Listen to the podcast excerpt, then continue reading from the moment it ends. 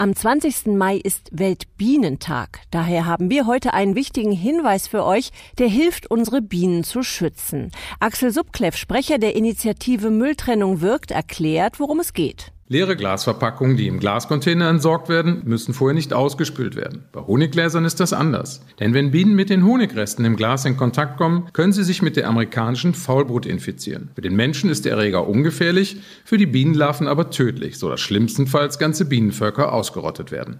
Also achtet bitte drauf und spült eure Honiggläser immer aus, bevor ihr sie im Altglas entsorgt. Noch mehr wichtige Tipps, die gibt's unter Mülltrennung-wirkt.de.